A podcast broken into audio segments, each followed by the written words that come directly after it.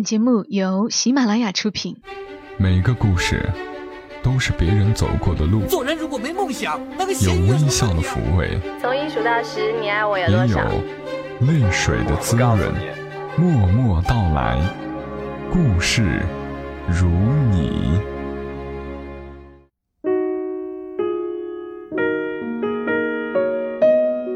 默默到来，故事如你，我是小莫，在每个周三的晚间和你相伴，和你来聊聊我们平常人身上所发生的故事。今晚和你讲述的故事依旧来自于全民故事计划，名字是《爷爷的秘密》，我们永远不会说出来。这是全民故事计划的第九十七个故事，一个很感人的故事。它的作者是郑小娟。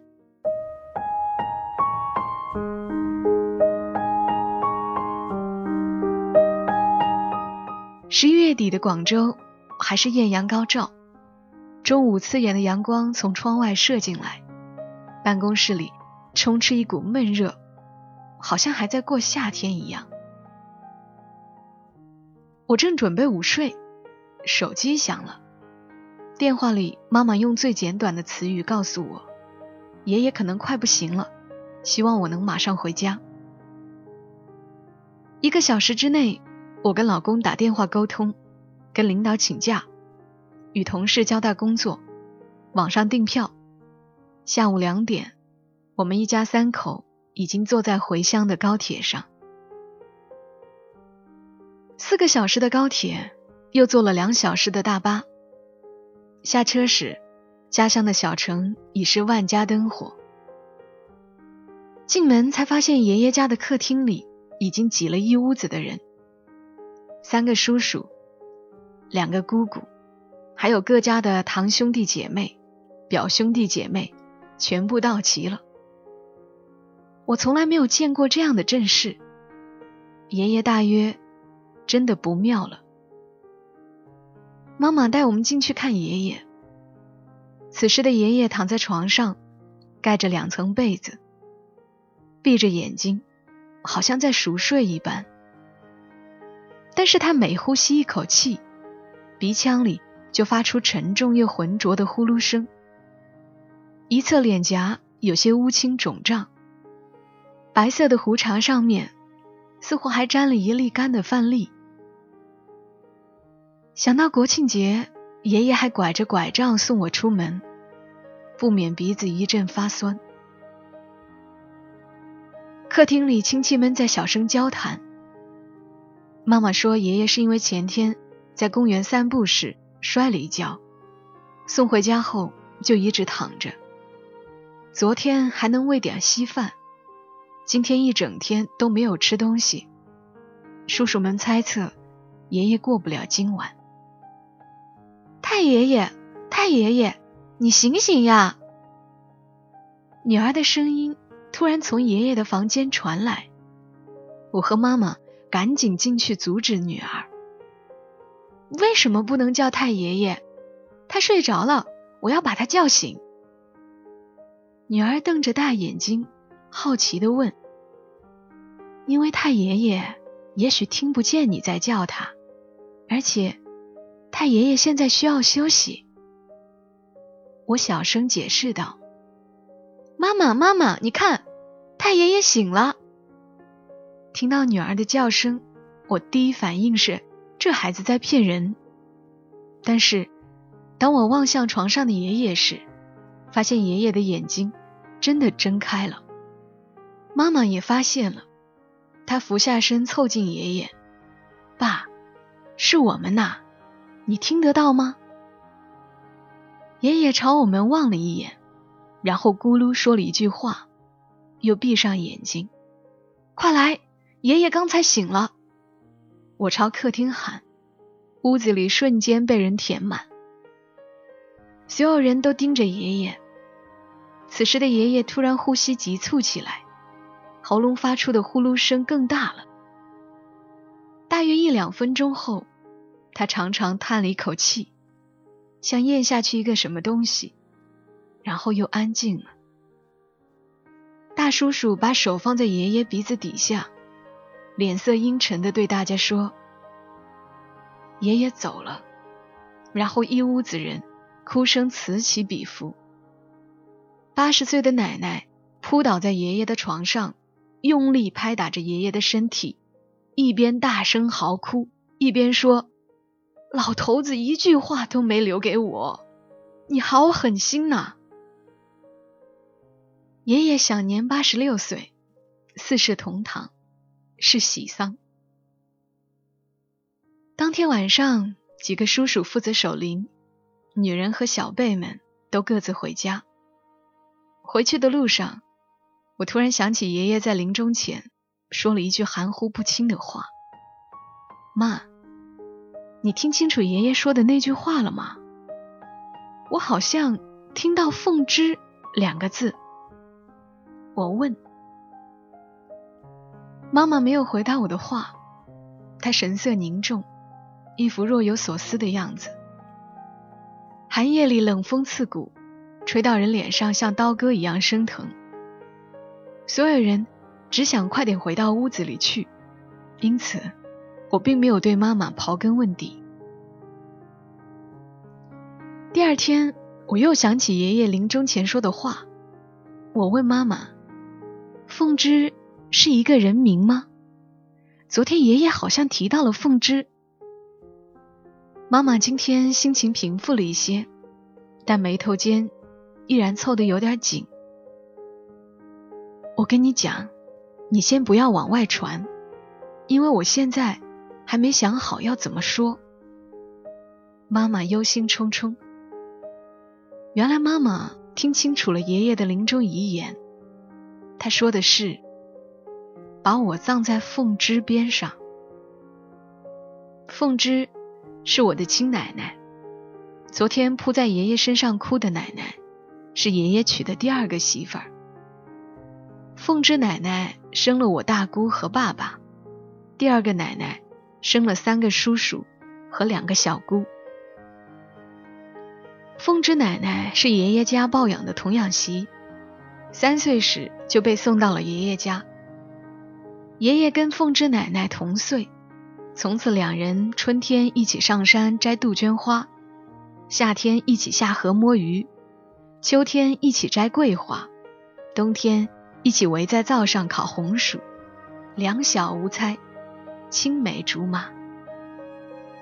我们镇上又叫果城，镇上土地肥沃，雨水充沛，是远近闻名富饶的产粮区。抗日战争时期。这里曾是抗日游击队的大后方，因为家乡地处丘陵风貌，大大小小的山丘密密麻麻，重峦叠嶂，非常适合游击战术。记得小时候，爷爷给我们讲过日本兵进村的故事。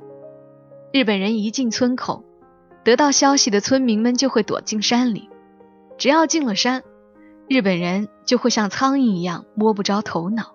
分不清东南西北，在山里转几圈就晕了。但日本人仍频频进村扫荡，扫荡过后，村里的鸡鸭牛羊被牵走，地里的庄稼有时也被糟蹋。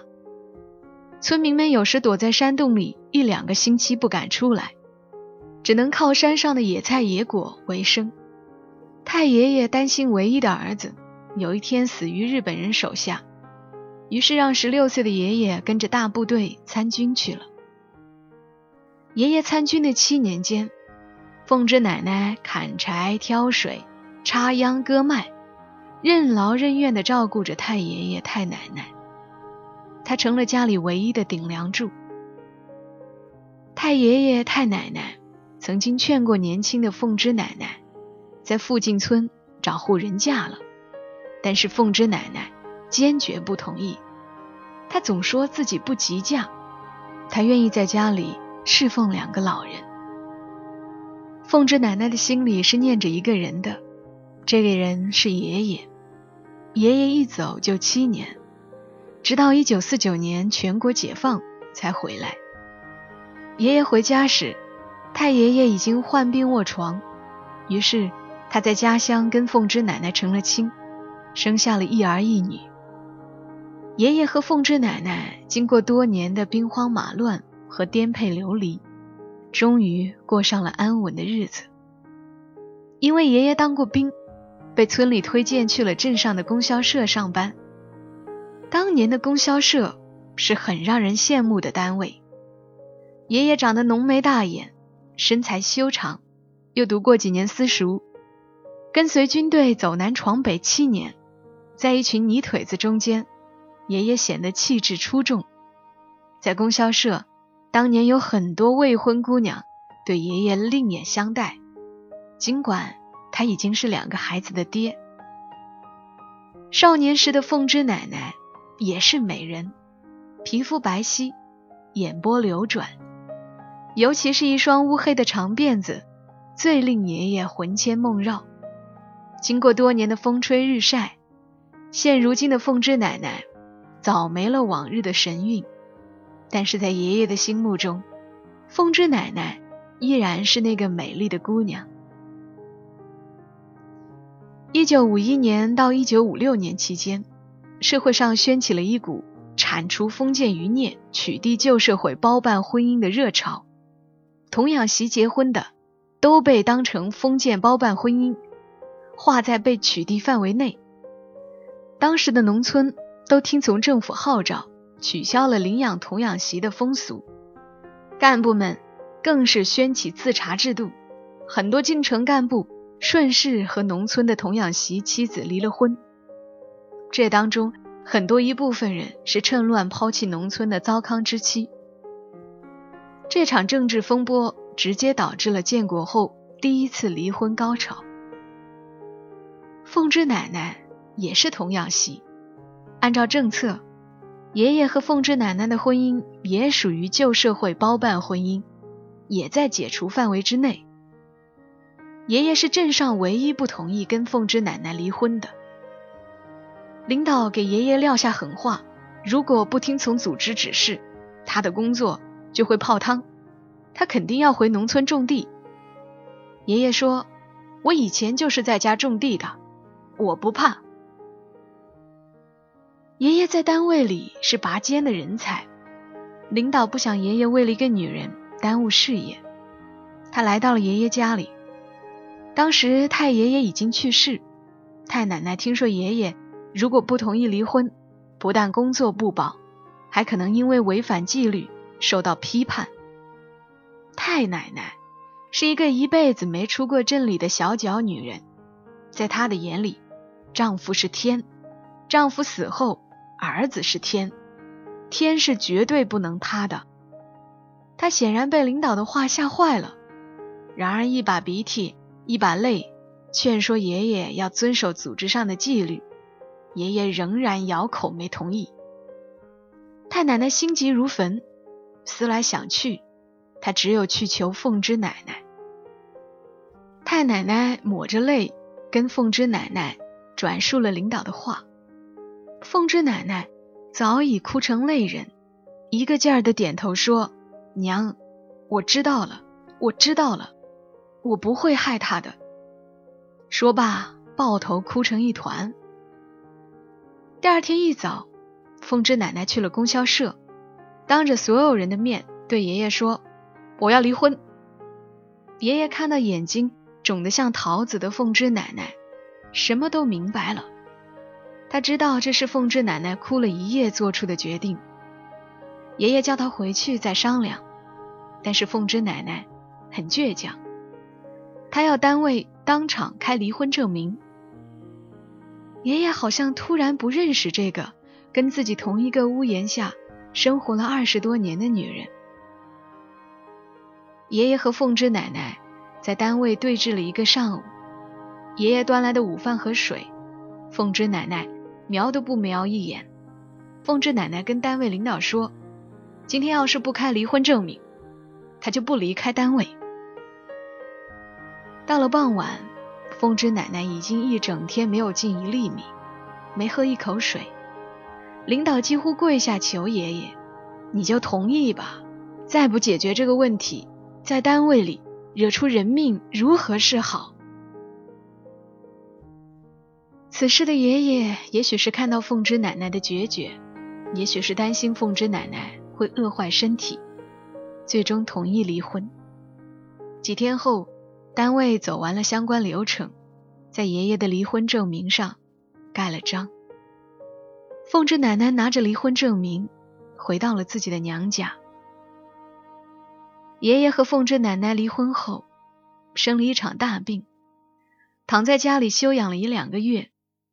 曾经笔直的背，似乎有些微驼；曾经乌黑茂密的头发，也冒出了星星点点的白发，仿佛一下子苍老了十岁。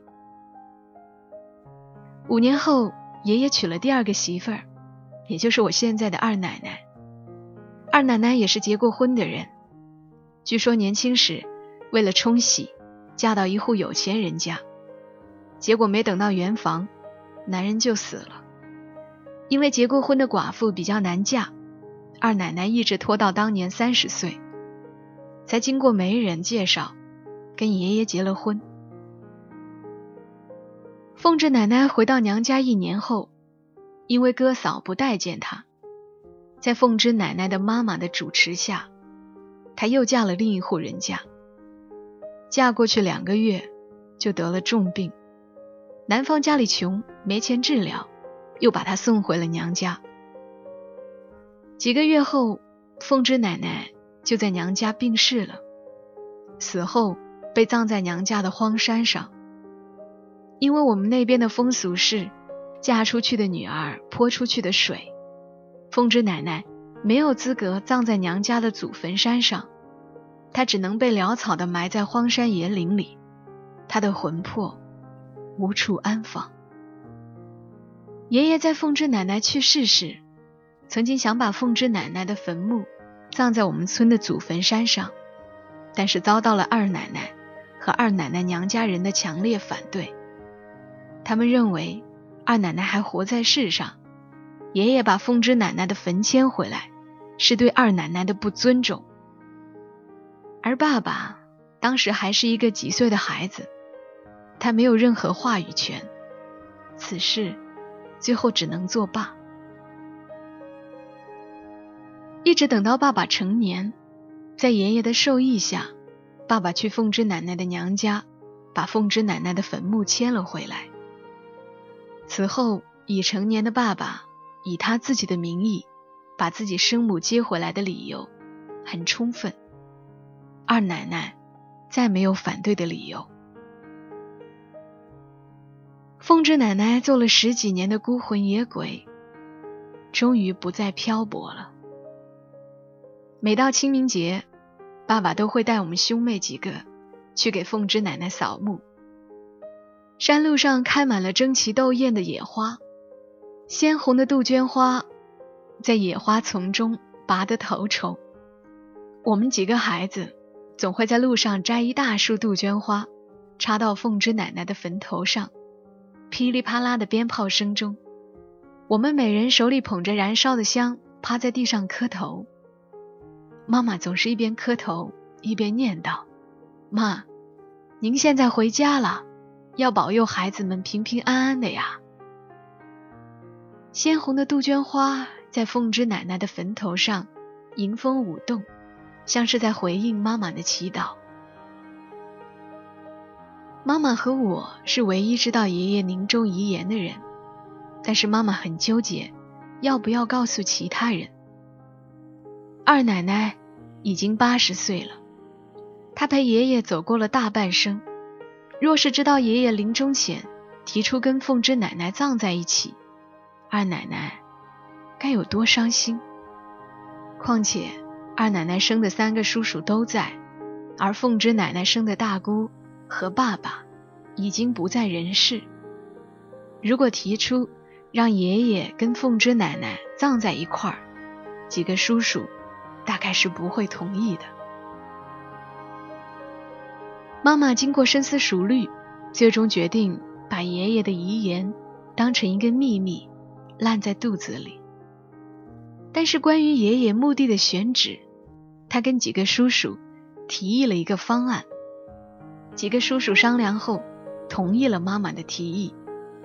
爷爷的葬礼办得很隆重，他的所有子孙都到齐了，浩浩荡荡的队伍伴着唢呐声送爷爷上山。村里人都在叹爷爷好命，说他儿孙兴旺，长寿多福。到了爷爷下葬的地方，我发现对面的景色好像很熟悉，就问妈妈：“对面好像很熟悉，是什么地方呀？”妈妈嘘了一声，对我小声说：“对面是凤芝奶奶的墓地。”爷爷的墓地处在一个高地上，从高处往对面望去，十几米外，一眼就可以看见凤芝奶奶的坟墓。爷爷跟凤芝奶奶只有半生缘，到死虽不能葬在一起，但是对于两个几经风霜、饱受磨难的人来说，如今的相对相望，兴许是最好的归宿。妈妈嘱咐我，爷爷的临终遗言要成为一个永久的秘密。